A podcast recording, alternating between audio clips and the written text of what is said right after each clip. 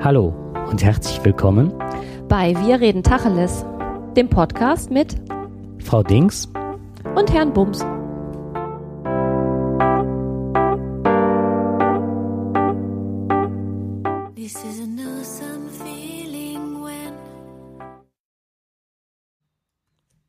Ja, hallo, wir begrüßen euch zu einer neuen Folge vom Tacheles Podcast mit Frau Dings und Herrn Bums. Okay, dann ähm, legen wir mal los. Ich bin heute in einem Frauenhaushalt. Ja, was heißt heute? Du bist eigentlich, wenn du hier bist, immer im Frauenhaushalt. Das also gerade erst bewusst, wo ich, wo ich so viel über Männerhäuser ähm, gelesen habe.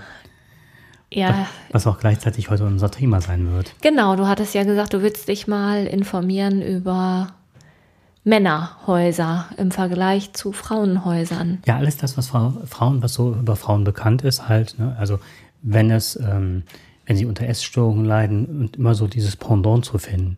Gibt es äh, zu Frauenhäusern, gibt es Männerhäuser und wenn ja, wie viele und wie sind die organisiert? Ja. Und so weiter. Also zu Essstörungen, das wird auch mal ein ganz großes Thema, denke ich mal, werden. Mhm, in einer anderen Folge, ne? Genau, richtig. Ja. Mhm. Aber ich glaube, du wolltest uns noch was sagen äh, oder erzählen zu der Berliner Zeitung. Ach, genau. Ähm, ich habe in der letzten Sendung ging es ja darum, dass ähm, diese Pretenders-Frontfrau ähm, sich selber die Schuld daran gibt, dass sie vergewaltigt wurde.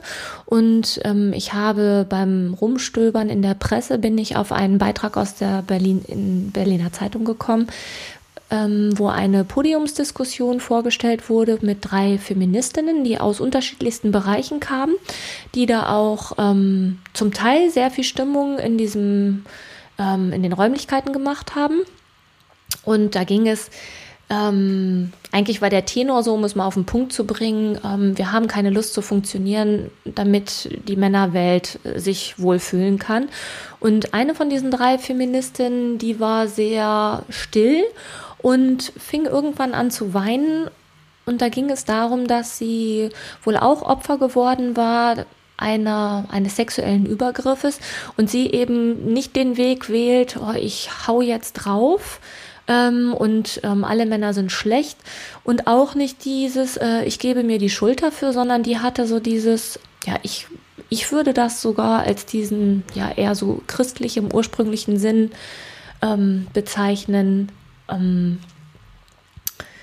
ich söhne mich damit aus oder ich versuche mit dem irgendwie zu einer, ja, mich mit, den, mit der Situation und auch mit diesem Menschen auszusöhnen, damit ich damit besser leben kann.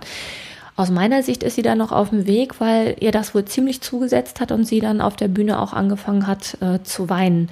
Was ich ganz gut fand an dem Bericht war, dass die drei Frauen ja obwohl sie sehr unterschiedlich an diese Thematik herangehen, wohl trotzdem in einen Dialog gekommen sind. Und das fand ich eigentlich ganz gut. Also es ging nicht darum, irgendwen jetzt fertig zu machen, um sich selber zu profilieren, sondern der Tenor war schon, ähm, wir haben alle das gleiche Anliegen, auch wenn wir unterschiedlich sind und respektieren den anderen so, wie er damit umgeht.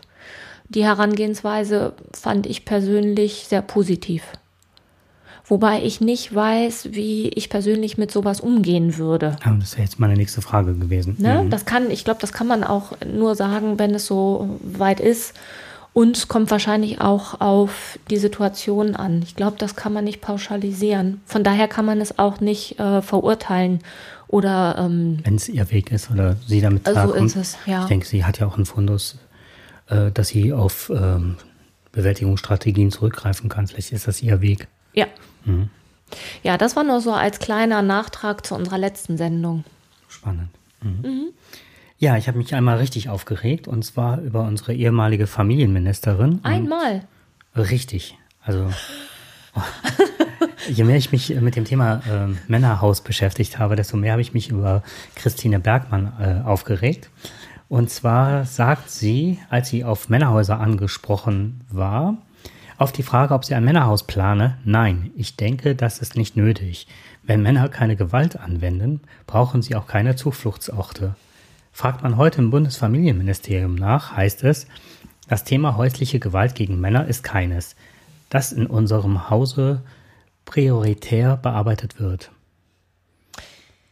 Also, ähm, das, was ich dazu gelesen habe, ist ähm, so, dass es mehr Gewalt gibt, die von Frauen ausgeht, als ich ursprünglich angenommen habe. Also ich habe eine Studie gefunden von 2013, wo ähm, so mal die Daten von äh, wirklich dokumentierten Übergriffen, die auch bei der Polizei gemeldet wurden, die lagen bei fast 30 Prozent. Also 30 Prozent der körperlichen Gewalt geht von Frauen aus. Wobei hinterher diese Studie sehr ähm, in die Kritik geraten ist. Warum weiß ich nicht genau. Aber auf jeden Fall war ich überrascht, wie viel Gewalt überhaupt von Frauen ausgeht.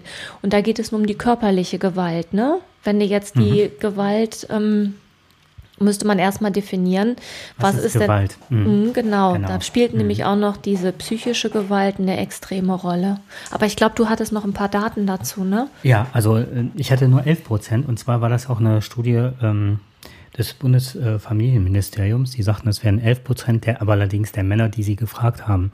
Es ist natürlich die Stichprobe, wie groß war die, ne? Mhm. Aber es war schon, und das, was du mit Gewalt meinst, ist halt diese körperliche Gewalt, liegt bei den Männern immer noch bei 90 Prozent. Das heißt also wirklich richtiges, heftiges Zuschlagen. Mhm. Da sind die Männer noch führend sozusagen. Aber ähm, die, ähm, die Gewalt, die von Frauen ausgeht, ist häufig eine psychische, also eine psychische Gewalt. Und wenn sie physisch wird, dann werden Hilfsmittel genommen wie Vasen, Pfannen, äh, ja. Ich fand das mit dem Regenschirm fand ich ganz äh, bitter. Also ne, mit dem Regenschirm kannst du ja sowohl draufhauen als auch zustechen. Ja, das stimmt. Ohne mhm. jetzt hier jemanden auf Geda äh, Ideen bringen zu wollen, aber das habe ich halt auch, das ist mir auch an der Presse aufgefallen, dass Frauen sich häufig dann irgendwelche Hilfsmittel nehmen, um den körperlichen Nachteil, den sie ja häufig haben, auszugleichen. Ja, und auch da oft übers Ziel hinausschießen, im wahrsten Sinne des Wortes, weil sie dann auch nicht davor zurückschrecken, was weiß ich, noch das heiße Fett der Pfanne zu benutzen. Ja, oder, oder heißen Kaffee. Oder heißen, heißen Kaffee, genau. Mhm. Habe ich auch da gelesen. Wobei bei Frauen ist es auch oftmals, dass äh, Demütigung oder Herabsetzungen, Beleidigungen stattfinden und das auch vor Freunden des Mannes. Ähm, dass sie, was ich mich auch ähm, was mir da erst bewusst wurde, als ich das las in der Studie, war halt, ähm, dass die Partnerinnen oftmals kontrollieren, was der Mann macht. Mit wem er ausgeht, mit wem er weggeht, wann er zurückkommt, beziehungsweise unterbindet auch ganz gezielt Kontakte, sodass er in eine mhm. Isolation gerät. Ja, das ist in den Unterlagen, die ich auch hatte, war das auch ein großes Thema. Also, ne, wenn ich mir das so vorstelle, also das ist ja ähm, einen Menschen von seinem Umfeld isolieren, von Freunden isolieren. Und ähm, das ist ja, ist ja eine massive Ausübung von Gewalt. Gewalt und Macht. Mhm. Machtdemonstration, ja. Und da ist auch ein ganz großes Dilemma des Mannes, weil auf der einen Seite gibt er nicht gerne zu, dass er so unter der äh, Kontrolle Knute. steht. Knut oder man sagt ja, ja mal, unter, unter, den Pantoffeln steht. Ne? Mhm. Und wer gibt schon gerne zu, dass er geschlagen wird? Was nicht heißt, dass der Mann ja nicht in der Lage wäre, zurückzuschlagen. Aber na, bei Hunden nennt man es mal Beißhemmung. Wenn ich aber nicht schlagen möchte, weil ich nicht so veranlagt bin, ja, und weil du ja auch Stelle, und will ich mich auch nicht in der Form wehren. Nee, und man, die Männer sind auch in der Regel ähm, haben die auch das Problem, dass die auch nicht ernst genommen werden. Also in den, ähm, ich hatte einen Bericht gefunden, wo es um das erste Männerhaus ging, was von einem Mann gegründet wurde. Ähm, und die haben einen jungen Mann aufgenommen, der ist die ganze Nacht durch die mit der U-Bahn durch die Stadt gefahren, weil er sich nicht getraut hat, nach Hause zu gehen, weil er Angst hatte vor seiner Frau. Der hatte sich dann irgendwann an die Polizei gewendet und die haben ihn ausgelacht. Und mhm. er war so völlig verzweifelt, weil er nicht wusste, A, wo soll ich hin? B, es gibt keine Freunde mehr, weil das alles unterbunden wurde. Wobei man sich dann natürlich auch fragen muss, dass die gleiche Frage muss man sich stellen, die man dann auch bei Frauen stellt. Wie kann Richtig, es überhaupt genau. so weit kommen? Ne? Mhm. Das sind ja ähnliche Mechanismen, die da äh, zutage treten. Fakt ist, wenn es funktioniert hat, ist es schwierig. Nach Hause kann man nicht, es gibt keine Freunde und meistens sind die ja auch dann von der Familie isoliert, weil da ja so viel Macht ausgeübt wird, dass derjenige, der da das Opfer ist, ob das jetzt Mann oder Frau ist, ja, ganz große Schwierigkeiten hat, er überhaupt seinen Platz zu finden. Ja, das stimmt. Was ich ähm, auch fand, war halt, wenn ich mir vorstelle, mit wem könnte ich darüber reden, wüsste ich ganz viele Männer, wenn, also wenn mir das widerfahren würde, denen ich das nicht erzählen könnte. Da würde man sich der Lächerlichkeit preisgeben. Also ne, man hat so gewisse Männer vor Augen, oder ne, Ja. die ich auch nicht als Freunde bezeichnen würde. Freunde ja. Es gäbe Leute, zu denen ich hingehen könnte, Mhm. wenn mir sowas widerführe. Aber ähm, insgesamt ähm, wüsste ich auch extrem viele, denen ich es nicht anvertrauen würde. Wo dann so Sachen kämen wie, ne, äh, hast nicht die Hosen an und ja, auch verlacht zu werden. Ja, verlacht werden. Ähm, ja, und einfach auch, ich glaube auch, dass die Scham extrem groß ist.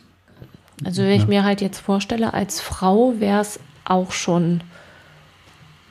Also ich glaube, ich würde mich auch schwer tun, zur Polizei zu gehen. Aber wenn ich zur Polizei ginge, dann, dann verlacht zu werden, ist. Das ist schon.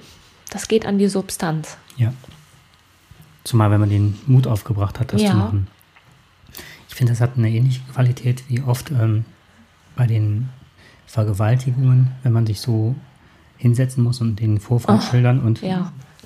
Und alles wird hinterfragt und nichts darf äh, so stehen bleiben und es wird immer noch in Zweifel gezogen. Ja, wobei das Und häufig ja gar nicht in Zweifel ziehen ist, sondern die müssen es einfach ganz genau Hm. wissen, damit das hinterher alles wasserdicht ist. Ne? Trotzdem ist es ja, Ja, in Zweifel Eine, ziehen und zu ne? hinterfragen Genau. und auf die Probe zu stellen, ja. ich habe mal einen, ähm, bei, ach, das ist schon ein paar Jährchen her, habe ich mal auf einer Feier einen Mann von der Kripo kennengelernt, der ganz, ähm, ja, ganz detailliert erklärte, wie viele Frauen es gibt, die auch versuchen, mit einem sogenannten Vergewaltigungsvorwurf irgendwelche Männer in, ähm, in Schwierigkeiten zu bringen. Das fand ich damals sehr befremdlich. Also das war, ich habe auch bis heute noch nicht die Meinung raus, ob das tatsächlich in, in dieser äh, Menge so vorkommt, wie der das beschrieben hat. Das lag vielleicht auch daran, wie der ansonsten über Frauen gesprochen hat. Also der hatte keine hohe Meinung, wohingegen, wenn das tatsächlich die Praxis ist, dann finde ich das schon, fände ich das schon blöd. Aber ne, dieses Hinterfragen, um dann auch rauszukriegen, ob das tatsächlich auch der Fall ist, dass da auch tatsächlich sowas vor, stattgefunden hat oder vorgefallen ist, das ähm, hat wohl auch seine Berechtigung. Wobei ich als Frau nicht in so eine Situation kommen möchte, weil ich glaube, das ist dann nochmal sehr erniedrigend. Ja. Du sagtest gerade bei den ähm, Polizisten und so weiter, äh, dass dem Mann nicht geglaubt wurde. Und das ist nicht nur bei der Polizei so, sondern auch teilweise dann, wenn er vor Gericht zieht, dass ganz viele Männer kein Recht bekommen. Ich meinte jetzt eben die Frau. Die Frau, die sagt, Nee, ich du bin. hast das davor gesagt. Ach so, davor? Hab, oder habe ich das falsch verstanden, dass der Mann zur Polizei gegangen war und da auch, äh, dass man ihn da ausgelacht hatte? Ach so, die Geschichte. Die ja, Geschichte. das stimmt. Mhm. Ja. Und da ist es halt auch so, dass das sogar einen Schritt weiter geht, dass die wenigsten Männer vor Gericht Recht bekommen. Also da scheint sich auch ein Männerbild verankert zu haben, was dem entspricht, dass Männer halt sich halt wehren sollten oder ne, so ähnlich wie die Frau, wie hieß sie, Bergmann, ähm, das eben geschildert hat, also dass solange keine Gewalt von Männern ausgeht. Ach so, Ich meine, ja. die können Gewalt empfangen. Was, was ist das für ein Bild? Dass man sagt, solange die nicht schlagen, brauchen die kein Männerhaus. Dass denen was widerfahren kann, Ungerechtigkeit an der Stelle, das äh, impliziert ja, äh, Ja, nur weil sie zurückschlagen könnten, heißt es ja nicht, dass sie deswegen geohrfeigt werden dürfen. richtig, genau. Ne? Mhm. Ja, und dieser, also es gibt, glaube ich, jetzt sagtest du eben, da hätte noch ein Männerhaus aufgemacht. Wir hätten, dann wären wir bei Also drei. ich habe mal so geguckt, was aktuell für Zahlen sind. Ich kann dir aber nicht sagen, wo die sind, aber ich meine, es gibt drei im Verhältnis äh, zu 400, ich glaube, 35 Frauenhäusern. Ja. Also Das, was ne? ich noch nicht rausgefunden habe bei Frauenhäusern, ist halt auch, ähm, wie die Frauen finanziert werden. Gibt es da eine Stiftung für oder das weiß ich nicht.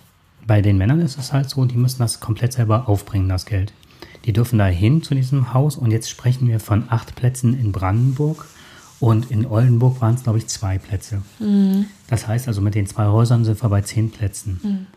Es gab in Stuttgart noch so eine ähm, Beratungsstelle, die Männern für kurze Zeit eine Wohnung zur Verfügung stellen. Für das wird dann ausgemacht, wie viel Geld das ist. Das lag so bei 40 Mark in der Woche. Ach, Mark. 40 Euro. Hm. Ähm, Gott, wie lange haben wir jetzt in Euro? Komm, ist egal. Ähm, das ist aber für eine kurze Zeit so. Und das System oder das Konzept, was dahinter steckt, ist so dieses Hilfe zur Selbsthilfe. Also du kriegst jetzt hier erstmal einen Wohnraum, kannst dich sammeln und dann hast du in ein paar Wochen Zeit, dich um was eigenes zu kümmern. Die bieten auch eine Beratung an, aber nur auf Wunsch der Männer. Also, und die meisten Männer wünschen das nicht. Die wollen das lieber mit sich abmachen. Mhm. Ne? Ja, ist auch noch ein bekanntes Männerbild eigentlich, ne? Zuerst ja. mal alles mit sich selber ausmachen. Was ich spannend fand bei den in, ähm, Old, nee, in, in, Brandenburg halt, das sind beides Männer, die das leiten, sind beides Rentner und die sind beide misshandelt worden. Und der eine hat dann sein Haus zur Verfügung gestellt. Mhm. Und also das ist nicht gestiftet, das ist nicht irgendwas, sondern das, das ist sein Heim. Haus. Genau. Das, und mhm. das habe ich auch gelesen. Und die haben äh, da mehrere Zimmer, also drei Zimmer stehen da zur Verfügung, wo ich glaube maximal acht Leute drin schlafen können. Und was ich ganz sympathisch fand, war, ähm, das ist zwar ein Männerhaus, aber wenn eine Frau Bedarf hat oder nicht weiß, wo sie hin soll, dann wird die auch nicht abgewiesen. Ja. Das fand ich halt auch ganz nett. Mhm. Ne? Also die machen da nicht so die Unterschiede. Ähm, wohingegen, also so habe ich das jedenfalls verstanden, ne, dass da auch Frauen rein dürften. Im Frauenhaus ist ja. Ja, Männer-Tabu. Mhm. Ja. Ähm, und ähm, die Häuser sind bekannt. Das heißt, ähm, als Frau gehst du irgendwo hin, dann ist das anonymisiert. Wenn du, glaube ich, das nicht selber mitteilst, wo du bist. Ja. Soweit ich weiß, wenn du als Frau in ein Frauenhaus gehst, ist zuerst mal nicht bekannt, wo du bist und die geben auch keine Auskunft. Mhm, genau. Mhm. Was ich noch ähm, schön fand, war, dass der eine Rentner äh, sich hat ausbilden lassen zum Verfahrenspfleger. Mhm, genau. Und ein Verfahrenspfleger hat in Deutschland halt die Aufgabe im Verfahren vor dem Betreuungsgericht äh, die Interessen des Betroffenen zu vertreten und kann hier Anträge stellen, Rechtsmittel einlegen und an den Anhörungen teilnehmen. Und hat dann ähnliche Aufgaben wie ein Rechtsanwalt und vertritt ihn, seinen Mandanten halt. halt muss aber auch Aktenpflege und so weiter mhm. betreiben. Wobei auch das mit der, vor dem Hintergrund, dass ganz viele Leute kein Recht bekommen haben, also viele Männer. Ja, genau. Mhm. Da, da ist eigentlich auch noch ein sehr weit verbreitetes Klischee. Ähm, hat sich da noch nicht gelöst oder gelockert. Das ist immer noch vorherrschend. Die Gewalt geht von Männern aus und deswegen bekommen die Frauen mhm.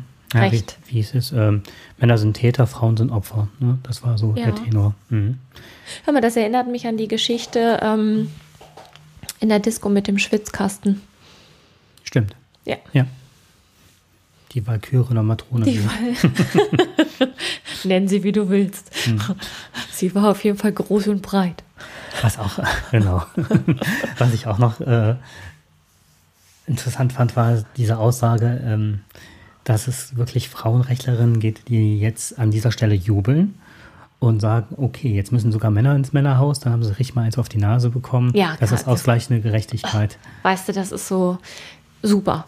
Also da, da, da kriege ich ja, ich habe ein anderes Verständnis von Gleichberechtigung. Also die Welt ist nicht in Ordnung, wenn alle eins auf die Nase kriegen. Also ne, wenn vorher nur die Hälfte waren und jetzt müssen alle bluten, hey, ho, hm.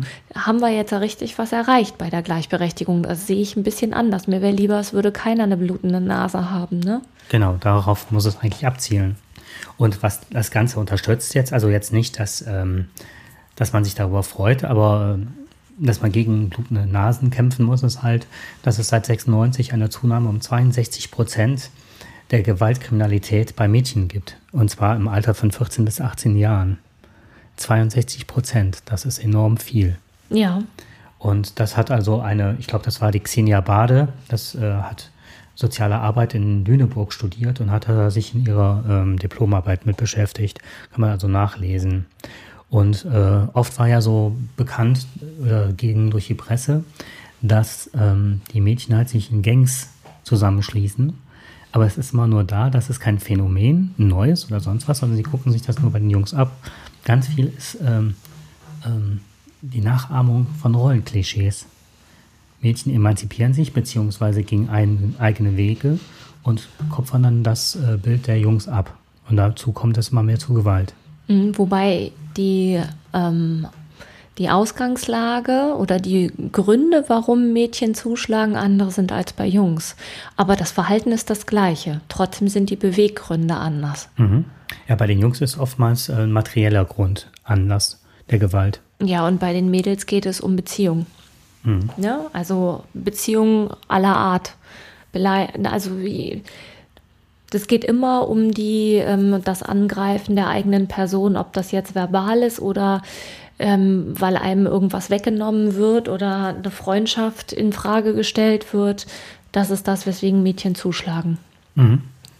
Und auch noch die Art und Weise der Aggression ist immer noch ähnlich und noch nicht, hat sich noch nicht so angeglichen. Und zwar bei den Mädchen ist immer noch die Aggression sehr stark äh, auf sich selbst bezogen. Also selbstverletzendes Verhalten, Essstörung und so weiter. Ja. Da mhm. haben aber die Jungs ordentlich zugelegt, ne? Ja. Also nicht zugelegt. ich hatte mir gerade verkniffen. Ja, du, du, guckst mich an. Nee, die haben jetzt nicht nur körperlich äh, Body Mass Index zugelegt, sondern ähm, an Prozentzahlen was die Essstörung. Mhm. Ja, ich fände das auch ein super spannendes Thema, weil ich habe mich da schon mal vor ach, 20 Jahren mit beschäftigt, weil ich das so spannend fand. Und auch ähm, die Sterblichkeitsrate von Mädchen, die Magersucht haben, die, das hat mich damals ähm, so erschreckt, dass die Sterblichkeitsrate tatsächlich bei über 10 Prozent liegt. Das fand ich verdammt viel. Also von 100 magersüchtigen Mädchen sterben 10. Oh, okay, ne? Das also das mhm. ist finde ich ziemlich viel. Ähm, was ich daran, also ich, das sind alte Zahlen. Ich weiß nicht, wie die neuen Zahlen aussehen. Und damals war es schon so, wir reden hier von vor, naja, 15, 20 Jahren. Ähm, damals war es schon so, dass es hieß, ja, die Jungs waren bis vor wenigen Jahren gar nicht betroffen und mittlerweile steigt der Prozentsatz extrem. Ähm, das würde mich halt selber mal persönlich interessieren. Wenn da auch Gleichberechtigung bedeutet, dass wir genauso viele essgestörte Jungs wie Mädchen haben, dann läuft irgendwas komplett verkehrt, ne? Mhm. Ja, das, in der Studie stand auch drin, männliches Verhalten wird imitiert. Und ich glaube, dann ist es genauso umgekehrt. Wahrscheinlich. Mhm. Gewalt wird zu einer möglichen Ausdrucksform für Mädchen. Das hängt sicherlich mit der langsamen Aufweichung traditioneller Geschlechterkonzepte zusammen. Die Gründe für die Gewaltanwendung aber sind geschlechtsspezifisch schon enorm. Ja, das ist ja eigentlich der Super-GAU, weißt du? Wenn sich die negativen Sachen abgleichen, dann kommt, dann bleibt ja nichts mehr für was Positives.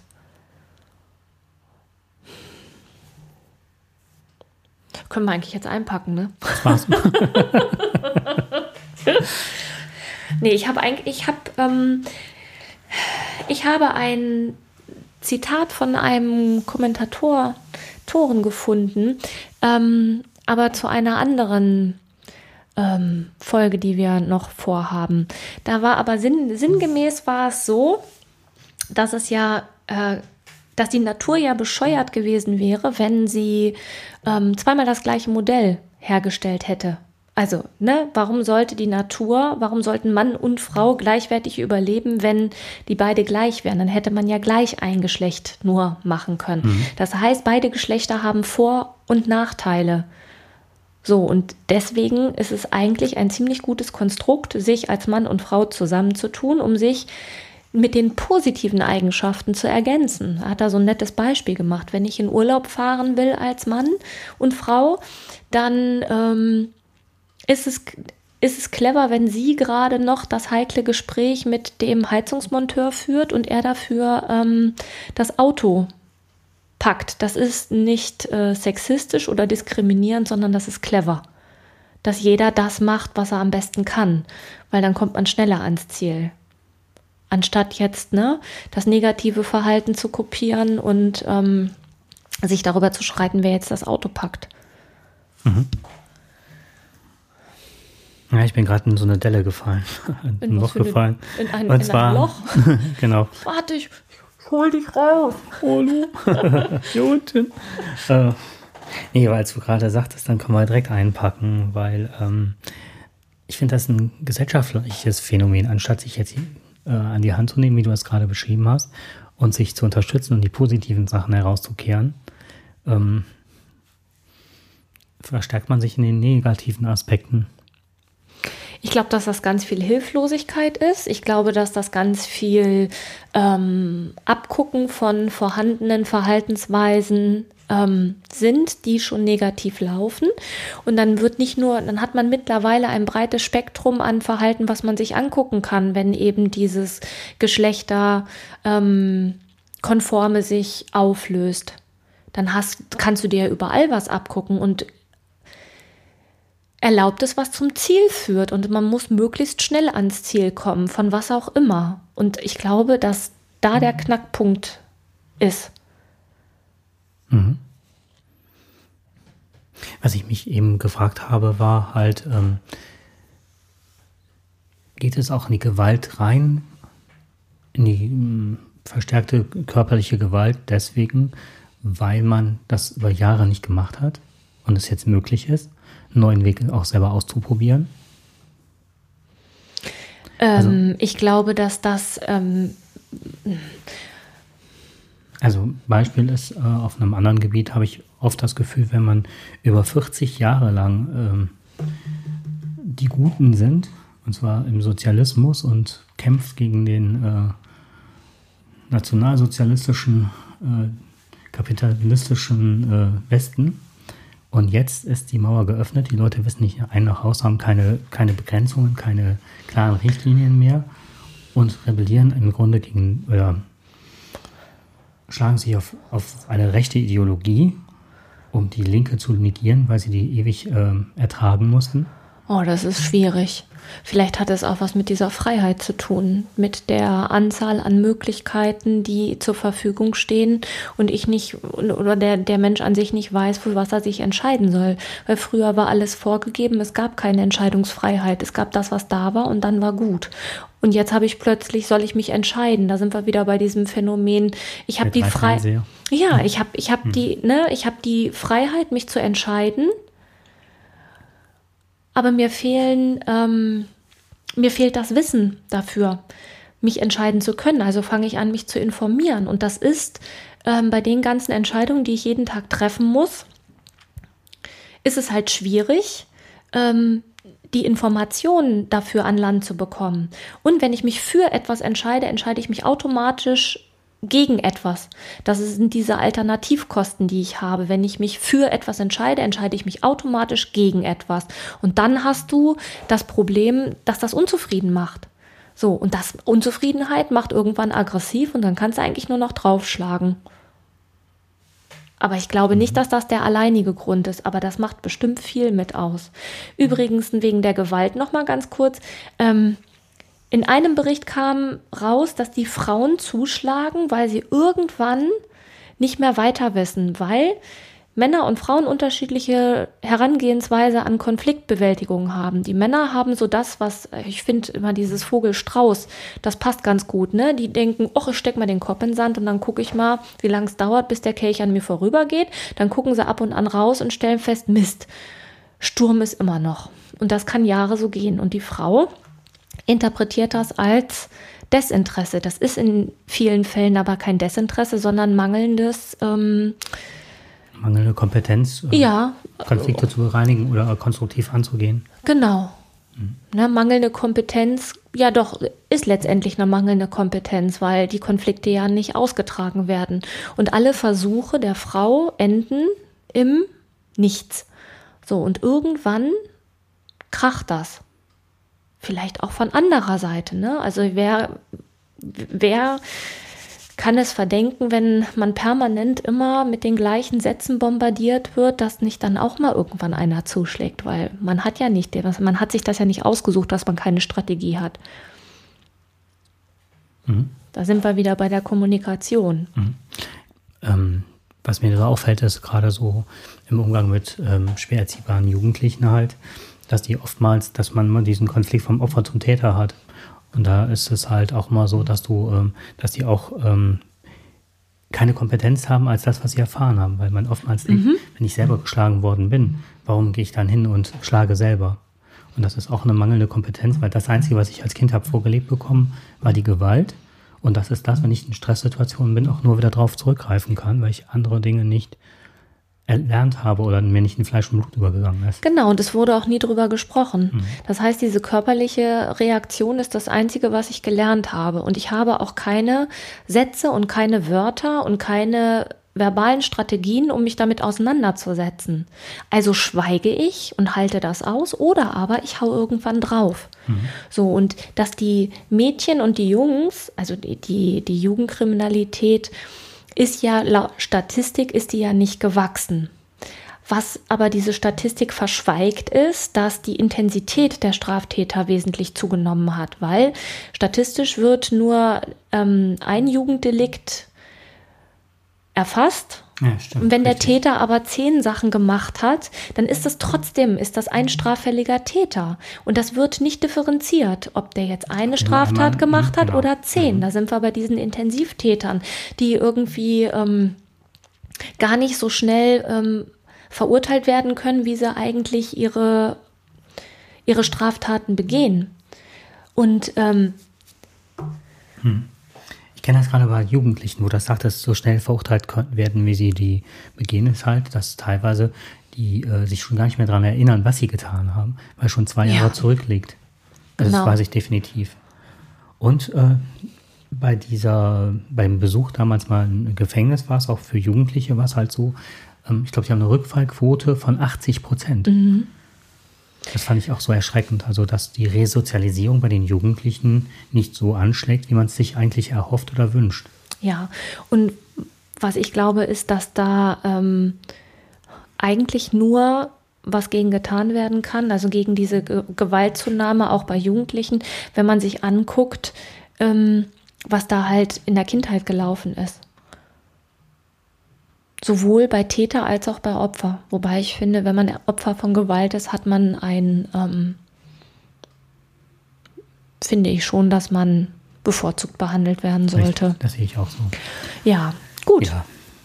Aber da sind Ein Blick auf die Uhr sagt, wir sind. Hm.